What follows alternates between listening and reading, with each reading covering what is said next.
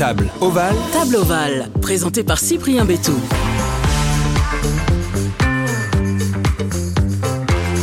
Bonjour à toutes et à tous, très heureux de vous retrouver dans ce nouvel épisode de Table Ovale, le podcast de rugby mais pas seulement, car nous allons aller ensemble à la rencontre de joueurs de rugby en activité ou retirés des terrains afin d'évoquer leur carrière mais surtout de découvrir les personnalités qui se cachent derrière le ballon ovale.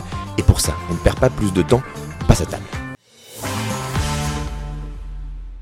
Et pour cet épisode, j'ai la chance d'être aux côtés d'une montagne de muscles, un joueur de devoir, un homme engagé et un amoureux des animaux et des lettres. Bakary Maïté, bonjour. Bonjour, En forme? Ça va. Bon, euh, dis-moi juste où on se trouve pour enregistrer ce podcast. Tu as choisi ce lieu. Alors, on a de la chance, on est en hiver, mais il y a un beau soleil qui tape sur nous pendant cet Ouais. enregistrement. Ouais, où ouais. on est? On est au Quai Ouest, un restaurant qui est sur euh, le- le- les quais de Seine. C'est le restaurant où mon, mon petit frère est, est chef. C'est un endroit où j'aime bien aller, où j'aime bien venir euh, me restaurer euh, et voilà. Baki, je vais te présenter en quelques mots. Tu es né le 30 septembre 1983 à Paris. Tu commences le rugby sur le tard, à Drancy, avant de voyager un peu partout en France. Montluçon, Daumont, Orléans, Béziers par deux fois, Massy par deux fois, également le Stade français et enfin Carcassonne où tu prendras ta retraite. Région où tu as décidé de t'installer en famille avec tes deux canards qui ont leur propre compte Instagram.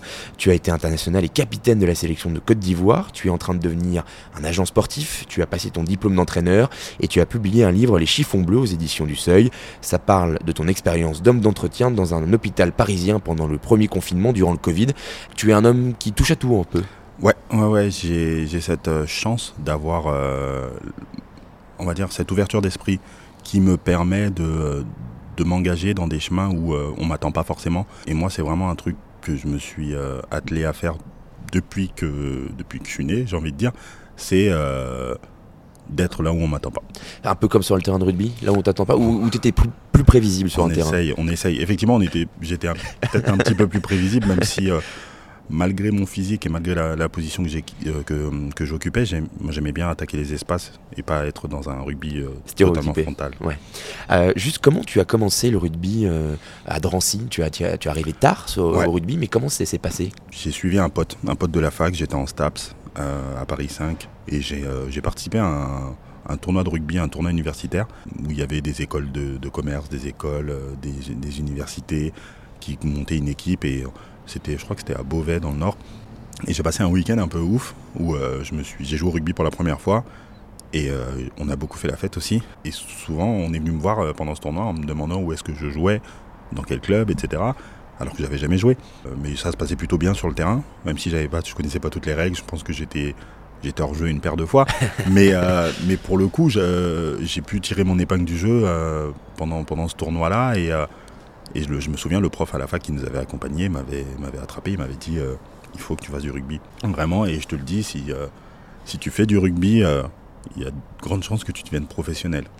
Ah oui, donc il Ouais. l'avait vu. Ouais, ouais, ouais. Et moi, je l'ai pris pour un fou. Je me suis dit, il se fout de moi. Euh, voilà. Et puis, mon pote avec, que j'avais accompagné à la base m'a tanné pour, euh, venir prendre une licence dans son club. Euh, il me dit, c'est un petit club, on est en Fédéral 3, tu verras, c'est cool et tout. Et j'y suis allé. Effectivement, c'était vraiment cool parce que c'était Drancy, au milieu de la cité. On était euh, 45 à l'entraînement, mais c'était top. C'était vraiment un truc de. Je suis arrivé, on m'a tout de suite ad- adopté. J'ai joué deux matchs avec l'équipe réserve. Et ensuite, je suis monté avec l'équipe première en Fédéral 3 et, et c'est comme ça que ça a commencé. Pour quelqu'un qui a jamais joué au rugby, dé- débarquer en Fédéral 3, c'est quand même euh, un niveau qui, en, enfin, un niveau national qui a un bon niveau. Ouais. Euh, ça a dû être surprenant au début, parce Bah. que tu es passé d'un tournoi universitaire à la Fédéral 3. Ouais. Euh, le gap, il est quand même un peu présent. Ouais, ouais, ouais, parce qu'à l'époque, effectivement, aujourd'hui, on a un millefeuille, mais la Fédéral 3, ouais, à l'époque, c'est le cinquième niveau. Ouais, c'est ça. Donc, cinquième niveau avant le, avant le, le top 14, top 16 à l'époque. Donc, j'arrive là-dedans. Euh, on a des déplacements, on était dans une poule de l'Est. On allait jouer à Dole, à Pontarlier, vers Nancy, etc. Dans des terrains durs où il faisait froid et tout, etc. Des départs bientôt le dimanche matin en Voilà. quart. Exactement. C'était un peu ça. Et, euh, mais une aventure folle. Une aventure folle parce qu'en plus qui est ponctuée par une, par une montée en Fédéral 2. Et euh, je découvre, bah, encore aujourd'hui, souvent on me demande ma meilleure saison de rugby. Je, réponds spontanément que c'est celle-là, c'est la première. C'est la première en fait. Parce que l'insouciance, la spontanéité, la, la découverte? c'est exactement ça. On, on découvre un nouveau sport, on découvre euh, des, des- des- une fraternité différente, en plus euh, qui s'inscrit dans un, dans un contexte assez particulier parce que c'est la banlieue, c'est la banlieue, c'est la banlieue parisienne et avec tout ce que ça comporte. Donc c'était un peu ce mélange de, rugby et, et d'esprit banlieue qui, qui, a, qui, a, tout de suite fait mouche chez moi et, j'ai adoré. Tu pratiquais quoi comme sport avant? Tu... Je faisais du basket. J'ai joué au basket pendant 10 ans. J'ai commencé, j'avais 10, 11, 11 ans. Est-ce que ça a été une force dans ta carrière justement de commencer tard le rugby? Parce que au début, tu as dû jongler entre ton travail, les entraînements. Est-ce que du coup, ça t'a renforcé ta détermination et ton envie de jouer au rugby aussi? Ouais, ouais, clairement. Ça a été au début un loisir et puis finalement, au bout d'une saison, je me suis rendu compte que je pouvais gagner de l'argent. Donc je bascule en Fédéral 1 où on me propose euh, de, me rémunérer pour jouer au rugby. J'avais trouvé ça complètement dingue. Ensuite, euh, dans un, club à Daumont, on m'a proposé euh, du travail. Et ça, c'était aussi un, truc assez incroyable où je me suis dit que socialement, j'étais en train d'évoluer et on m'a proposé d'entrer à la banque, à la Société Générale, pour être conseiller d'accueil dans un premier temps, puis conseiller de clientèle. Donc, effectivement, mes journées, c'était ça. C'était la journée à la banque et le soir euh, à l'entraînement. Et c'était des journées assez folles, assez, fournies. Et à un moment donné, je me suis dit, il va falloir faire un choix. Puisque au niveau du rugby, ça se passait plutôt bien. Et j'ai dit, bah, allez, on met all-in sur le, rugby et, et, on y va. quoi. Donc, j'ai tout fait pour, euh, pour pouvoir euh, passer professionnel et c'est ce qui est arrivé. Du coup, petit, euh, comme tu n'as pas commencé comme certains de mes invités le rugby jeune, tu rêvais pas de faire professionnel dans le rugby? C'était quoi tes rêves d'enfant exactement? Bah, Comme je te disais, le basket. Le basket, ouais. C'est le basket. Il y avait la Dream Team.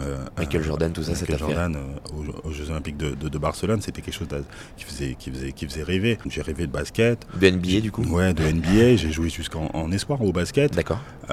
J'ai fait quelques secondes en championnat professionnel. Quand tu es jeune, c'est compliqué le, basket. J'étais au bout du bout du banc et. Euh, ouais, donc on peut dire que tu été professionnel dans deux sports en fait. Ouais, c'est quand même rare, tout le monde peut pas dire ça. Non, non, c'est clair. Moi c'est zéro, donc c'est déjà, c'est déjà deux fois mieux que moi. Non, mais c'était, c'est sûr. Mais j'ai, ouais, j'ai vraiment rêvé de basket, puis euh, finalement j'ai continué. Après, euh, j'étais au même niveau quand je quitte le basket que quand j'arrive au rugby, donc j'étais en National 3 au basket. Je me suis dit que je deviendrais enseignant en voulant être professeur de PS. Donc c'était un petit peu ça. Et ensuite, ben, un chamboulement dans, cette, euh, dans cette réalité qui, euh, qui, arrive comme ça sur, euh, sur des rencontres. Et, voilà. Est-ce que tu regardes toujours beaucoup de rugby ou pas? Ou est-ce que tu as coupé depuis l'arrêt de ta carrière? Non, non, je regarde, je regarde parce que c'est lié à mon activité professionnelle aujourd'hui. Donc je suis welfare manager, en passe de, devenir agent. Donc je suis obligé de regarder des matchs. Des joueurs Obligé de regarder des joueurs, obligé de regarder les joueurs avec qui on, on collabore. Ensuite regarder des matchs pour pouvoir aussi parler avec les entraîneurs, les différents entraîneurs de, top 14 et, de, et de Pro D2. Donc euh, j'ai toujours un œil euh, attentif sur le, sur le rugby. Et du coup, pas que sur le rugby professionnel, mais également sur des catégories un peu en dessous pour découvrir aussi des joueurs qui pourraient euh, peut-être dans 2-3 ans évoluer à plus haut niveau. Effectivement, et ça, pour le coup, ça, c'est le plus gros de mes, de mes déplacements, c'est d'aller regarder des matchs, effectivement, de, des fois de Krabos ou, ou, ou, d'espoir. Donc j'ai toujours un intérêt très particulier pour le rugby. Donc tu es toujours passionné par ce sport. Tu as également entraîné en Régional 2 à l'entente Carbadès. Comment ça s'est passé cette expérience d'entraîneur? Tu as passé ton diplôme, maintenant ça y est. Euh, est-ce que c'est une expérience que tu as envie de reproduire de nouveau? Ouais, ouais, ouais j'aimerais bien reproduire. Et effectivement, l'entente euh, euh, du Cabardès m'a donné la possibilité de, passer ce, diplôme d'entraîneur. puisque pour le passer, il faut, encadrer une, équipe. J'ai fait le choix assez particulier d'aller en amateur pour pouvoir passer mon DE.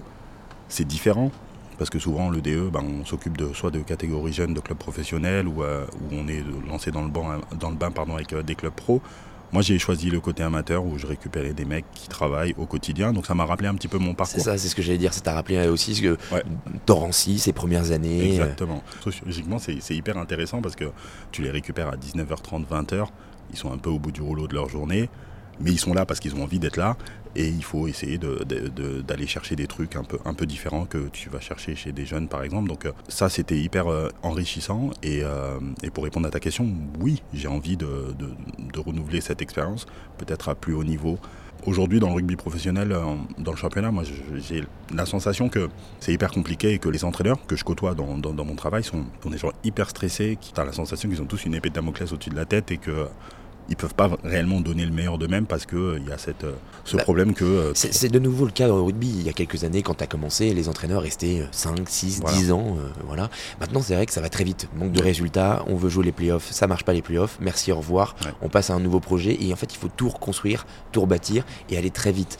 Et, et, du coup, c'est peut-être une pression. Alors, alors que peut-être dans un club un, peu, un peu en dessous, national 1, national 2, où on a le temps de construire un projet pour une montée, pour des accessions, et ben c'est peut-être plus confortable pour se lancer dans une carrière Effectivement, c'est un peu ça. On, a les mots du, football. Hein. On, y arrive. On, y arrive petit à petit. Et ce qu'on a observé dans le football, on l'observe aujourd'hui dans le, rugby professionnel. Ça, c'est une, une réalité. Donc, euh, une pression grandissante sur les, sur les, sur les entraîneurs de, clubs euh, professionnels de top 14.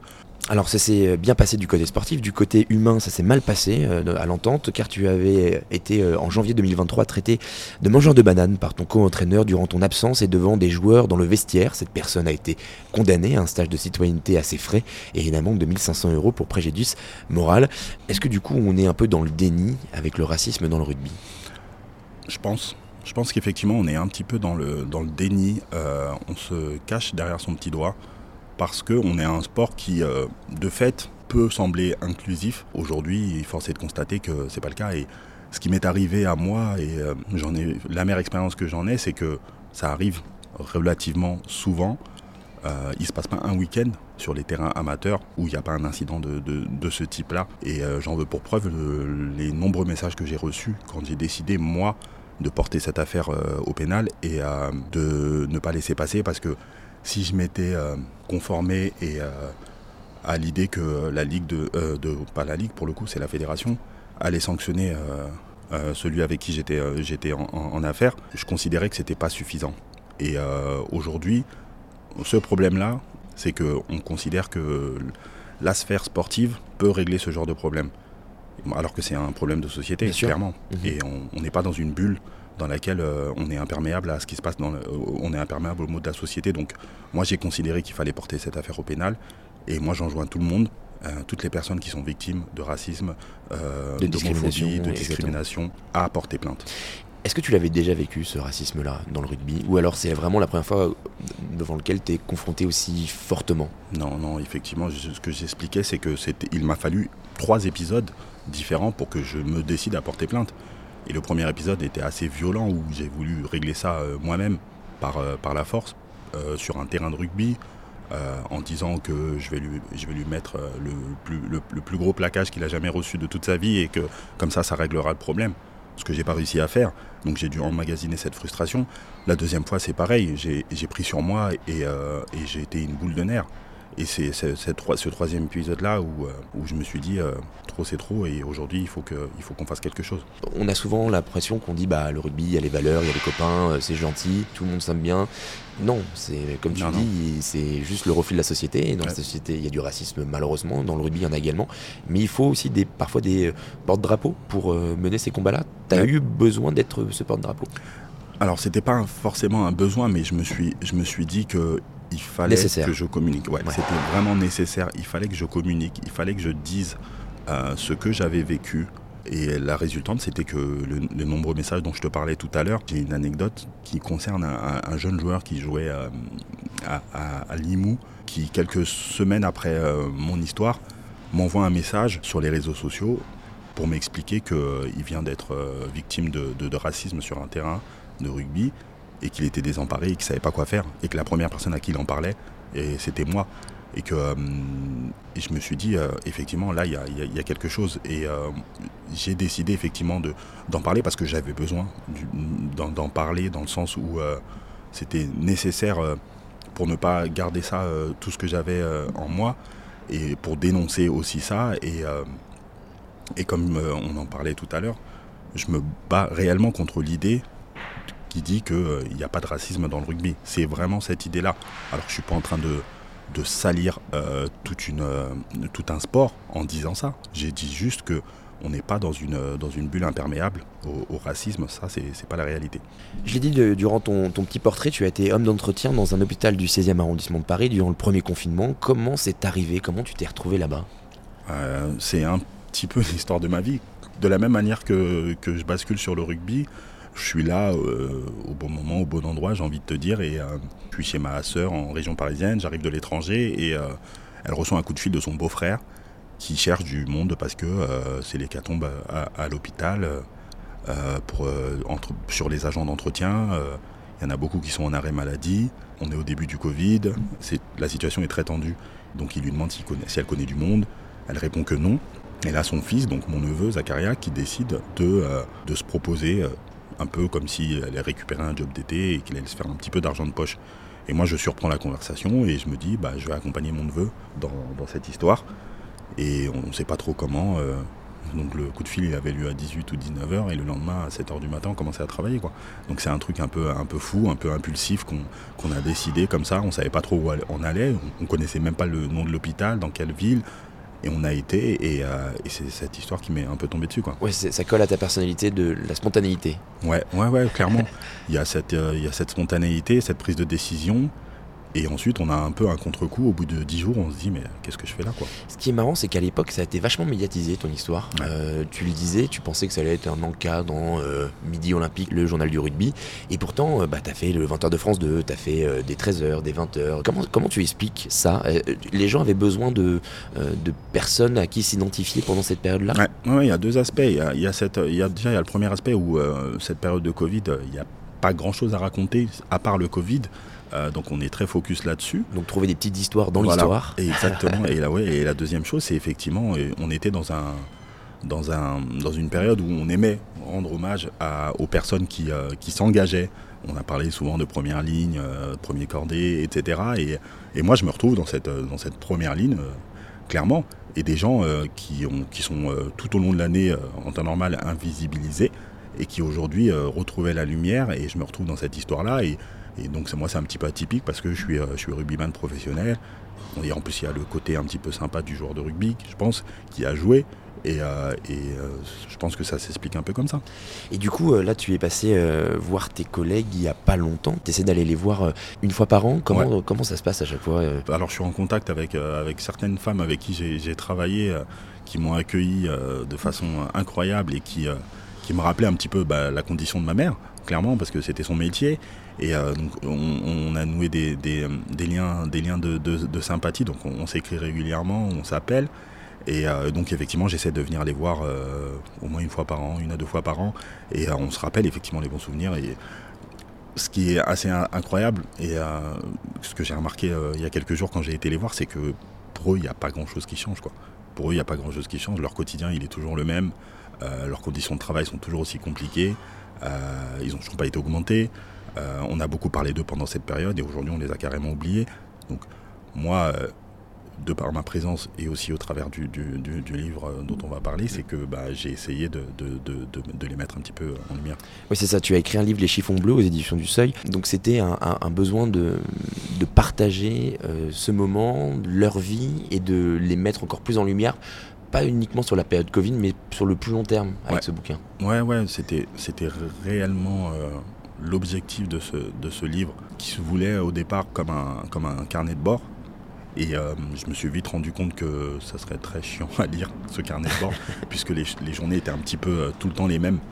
Et donc euh, très vite, j'ai compris qu'il fallait que je m'attache à, décrire les gens qui m'entouraient.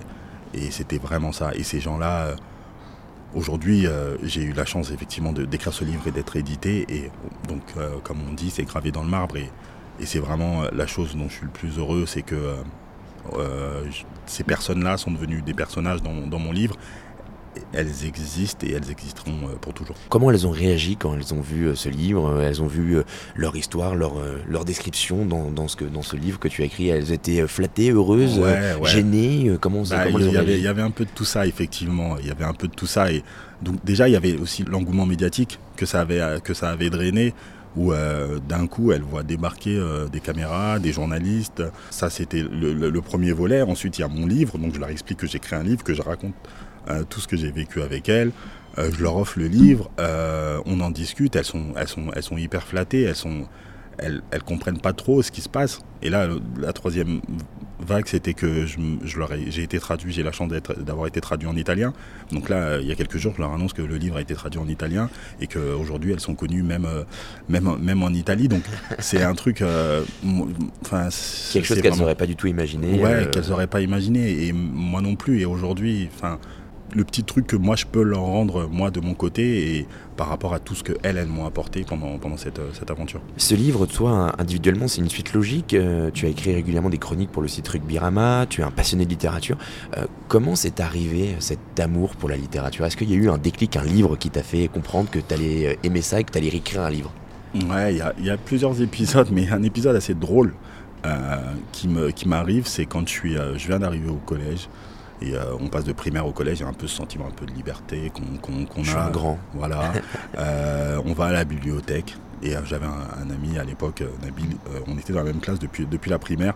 Et on allait à la bibliothèque pour foutre le bordel, clairement pour nous, la bibliothèque était une salle de jeu où on jouait au foot avec les poufs, euh, on faisait n'importe quoi.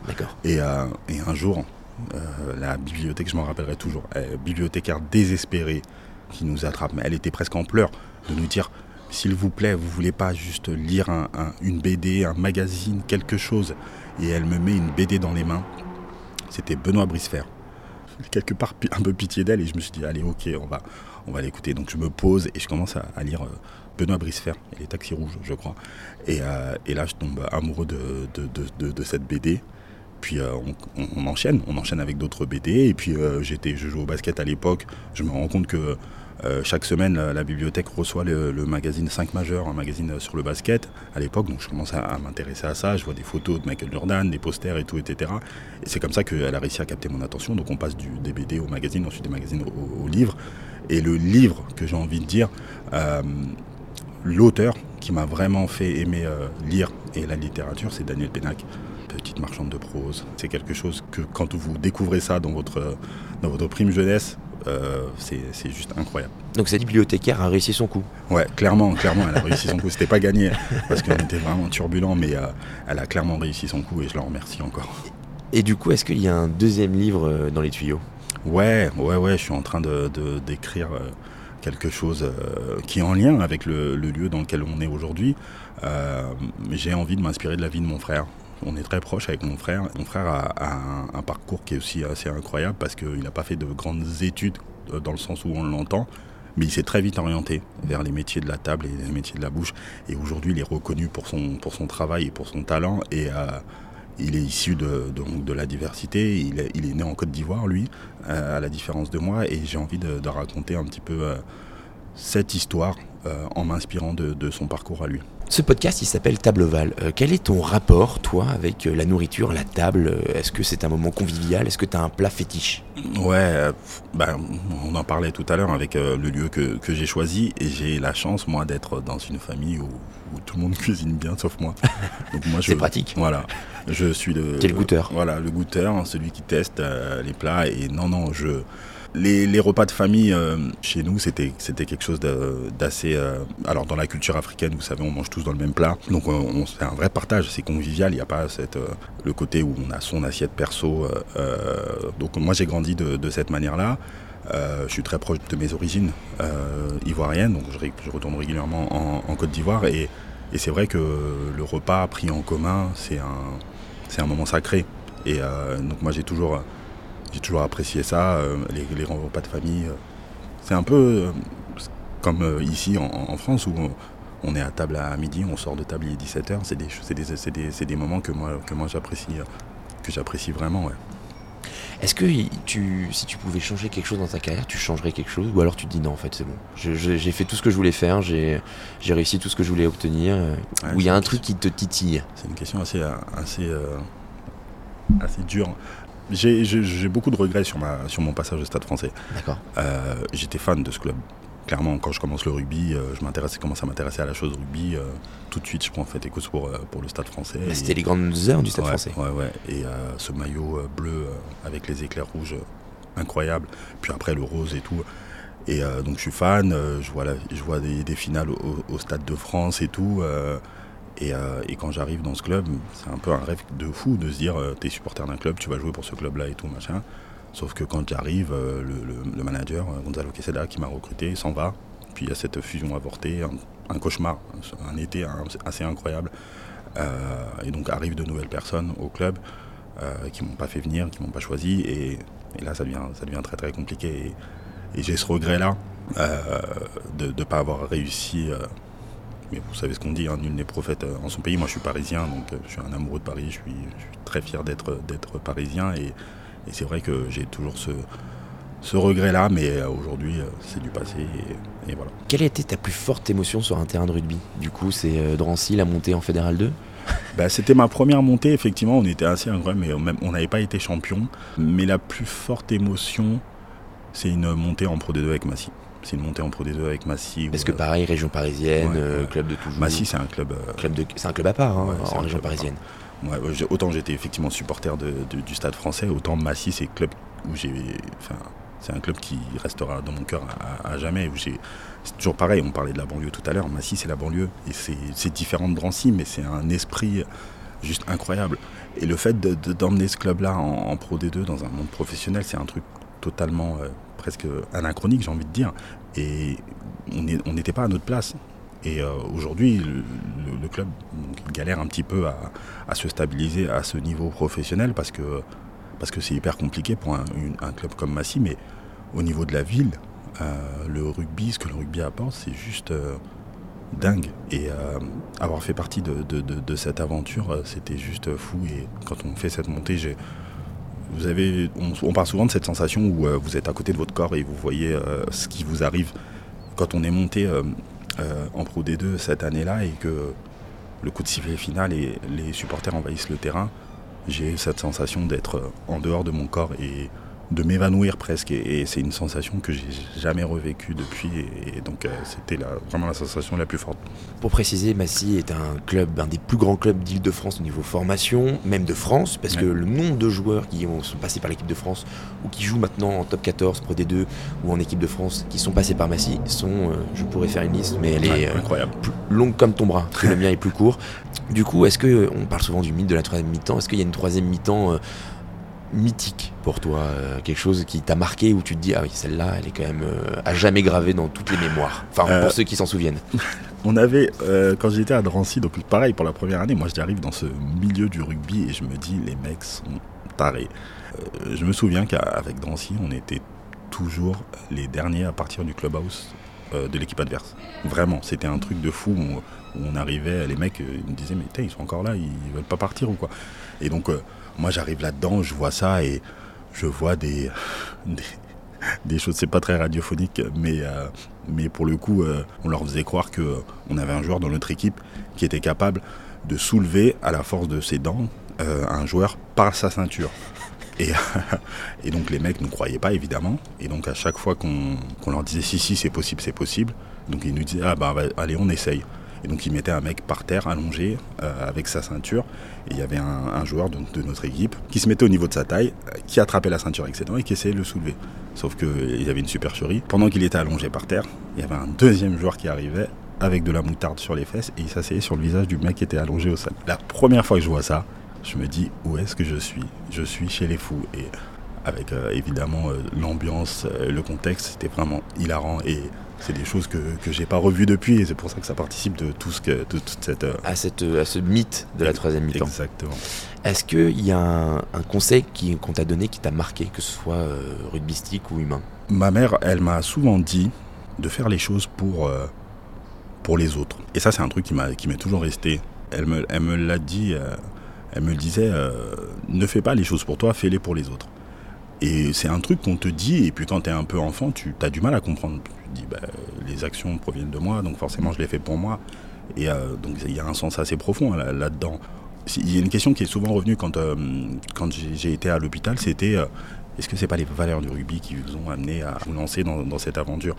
Et j'ai souvent répondu que c'était pas les valeurs du rugby qui m'avaient amené là-dedans, c'était mon éducation et les valeurs, que m'avait inculqué ma mère lorsqu'elle nous avait élevés. Et c'est vrai que ces valeurs qu'elle m'a inculquées, fit avec le rugby. Avec le rugby. et c'était plus ça que, que, mm. l'inverse. Et donc, euh, c'est un truc que je me suis toujours euh, appliqué euh, depuis, depuis que je suis né. Et du coup, la personne la plus inspirante, c'est ta mère ou c'est quelqu'un d'autre? Eh bien, il y a ma mère, mais il y a aussi surtout ma grande sœur. D'accord. Ma grande sœur qui, qui moi, je perds mon père quand j'ai quand j'ai 10 ans. Et ma mère nous élève seule et ma grande sœur a pris un rôle assez, assez important pour nous parce que elle, elle en a, elle en a 14 et elle, devient la, figure. Euh, la deuxième figure à côté de la mère. Elle, devient la figure paternelle, clairement, de, de, notre famille, où elle s'occupe de ses, euh, de ses quatre frères et sœurs euh, à 14 ans. Et aujourd'hui, c'est quelqu'un qui, qui effectivement m'inspire beaucoup par son, par son abnégation et par tout ce qu'elle a, tout ce qu'elle a, elle a, traversé dans, son, dans, sa jeunesse et, par les, les, valeurs qu'elle porte. Quelle est la plus grande qualité, le plus grand défaut de Bakary Maïté? J'ai envie de dire l'altruisme, effectivement, où, euh, où j'ai pas, j'ai envie d'être là pour les autres, d'aider les autres par mes actions sans en attendre quoi que ce soit en retour. Et c'est des trucs qui ne me coûtent pas à moi et, qui peuvent faire beaucoup de choses pour les autres. Après, le, défaut, j'ai envie de te dire que je suis je suis parfois euh, assez têtu, euh, mais dans le très mauvais sens du terme. Mais vraiment, c'est un truc qui, des fois qui me, qui me cause du tort et euh, je peux être borné quoi. Et ça, c'est des fois c'est compliqué pour les gens avec qui je vis. Petite question, parce que du coup, je l'ai dit dans la présentation, tu as un compte Instagram pour tes deux canards. J'ai vu ça. Euh, comment ça s'est passé cette histoire? Euh, et, en plus, il y a du monde qui les suit sur Instagram. mais en fait, tout est lié. et, euh, tout est lié parce que. C'est Idriss et Alizé, hein, c'est ça? Idriss et Alizé. Quand je signe au Stade français, je suis, j'habite à Meudon. Et en bas de chez moi, j'ai un, j'ai un lac artificiel avec des canards, des, des cols verts. et c'est un truc, je me suis rendu compte qui m'a. J'allais souvent avec avec mon fils à l'époque qui était très jeune et qui euh, on allait voir les canards. Et euh, je me suis rendu compte que c'était un truc qui m'apaisait. En plus je, passais je traversais une période qui était assez compliquée euh, sportivement. Et, j'arrivais à me calmer à, redescendre grâce à cette une espèce de, thérapie par le canard qui, a, grandi en moi. Ensuite quand je vais travailler à l'hôpital Sainte-Périne dans le 16e pendant, pendant le Covid, il se trouve qu'il y a un parc à l'intérieur de l'hôpital. Et dans ce parc-là, il y a deux, un couple de, de canards aussi, un couple de colverts. Euh, pendant mes temps de pause, euh, mes, courts temps de pause, je vais voir ces, canards. Et euh, là, le, truc monte et je commence à me dire, je me renseigne. Je me dis. Il se passe un truc entre moi et le canard. et là, je me renseigne si le canard est juste un animal de, basse-cour ou si ça peut être un animal de compagnie. Et donc, à ma grande surprise, ça, peut être un animal de compagnie qui a les mêmes caractéristiques, j'ai envie de dire, qu'un autre animal de compagnie qui pourrait être le chien ou le chat. D'accord. Euh, et, donc je me dis, bah, je prends la décision que je vais adopter des, canards. Donc j'adopte euh, deux petits canetons et, euh, et voilà un peu l'histoire. Bon. Est-ce qu'il y a une association dont tu es parrain, dont tu, veux parler dans ce podcast Une association qui te tient à cœur ou, pas? Ouais, il y a quelques mois de ça, j'ai lancé avec deux camarades, James Zier, des anciens rugbyman, et Jean-Maurice Ounouma, on a lancé notre association qui s'appelle Aquaba Rugby. Aquaba, en Côte d'Ivoire, ça veut dire bienvenue on a créé cette association qui s'appelle Aquaba Rugby où on essaye donc de réaliser des actions et sur le territoire français et sur le territoire ivoirien. Euh, dans ces actions-là, on a donc euh, essayé de récupérer du matériel pour l'envoyer en Côte d'Ivoire, euh, faire des initiations rugby auprès de, jeunes de quartier par exemple, des ateliers d'écriture que j'anime aussi auprès de ces jeunes de quartier ou dans des écoles, euh, toujours couplé avec euh, donc les initiations au rugby. Donc on fera euh, atelier d'écriture le matin, rugby l'après-midi ou l'inverse. donc récupérer des fonds aussi. Et ensuite en Côte d'Ivoire, c'est effectivement ça. On a, on a dans, ce, dans cette association, on a un projet qui s'appelle Aquaba Mousso. Mousso dans mon dialecte, ça veut dire les femmes. Donc on essaye de, se tourner vers les, les jeunes filles euh, pour les encourager à la pratique du rugby. Euh, par ailleurs, moi je suis président d'honneur d'un club de rugby en Côte d'Ivoire qui s'appelle le Rugby Club à Bobo et ce club a la particularité d'avoir plus de filles que de garçons licenciés. Et j'ai euh, mes filles, comme j'aime les appeler, qui sont, qui sont des, jeunes filles formidables qui font du rugby. Donc imaginez-vous que donc, elles sont dans un pays où elles pratiquent un sport qui est minoritaire. Elles le font avec beaucoup beaucoup d'abnégation et beaucoup d'envie. Et donc euh, j'essaie de m'occuper d'elles, je récupère euh, leur projet, j'essaie de l'amener, de le, transformer et de le présenter à des associations ou à des fondations ou à des, entreprises qui voudraient faire du mécénat. Et euh, on essaie de récupérer des fonds comme ça pour, pouvoir leur faciliter la vie. Eh bien c'est noté, à quoi bas rugby? Enfin le mot de la fin il est pour toi. ça peut être un mot, un silence, une pensée, une recommandation, ce que tu veux. Voilà, c'est à toi. Le micro t'appartient.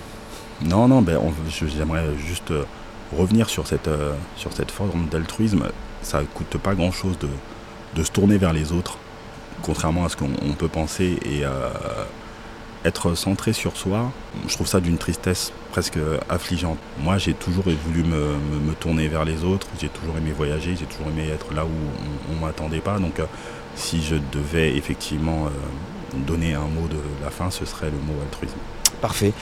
Merci encore Baki d'avoir accepté mon invitation et de t'être confié dans Tableval. Bonne continuation dans tous tes projets. C'était le dixième épisode de Tableval, le podcast rugby. Et pas seulement, vous l'aurez compris, vous pouvez commenter et noter sur les plateformes d'écoute habituelles, comme Spotify, Deezer ou Apple Podcast. Vous pouvez également écouter et réécouter les autres épisodes. Je vous encourage à le faire vivement sur toutes ces plateformes. N'hésitez pas à suivre le compte Instagram Tableval. Et comme dit le proverbe, la table est l'entremetteuse de l'amitié. Merci. Merci. À très vite.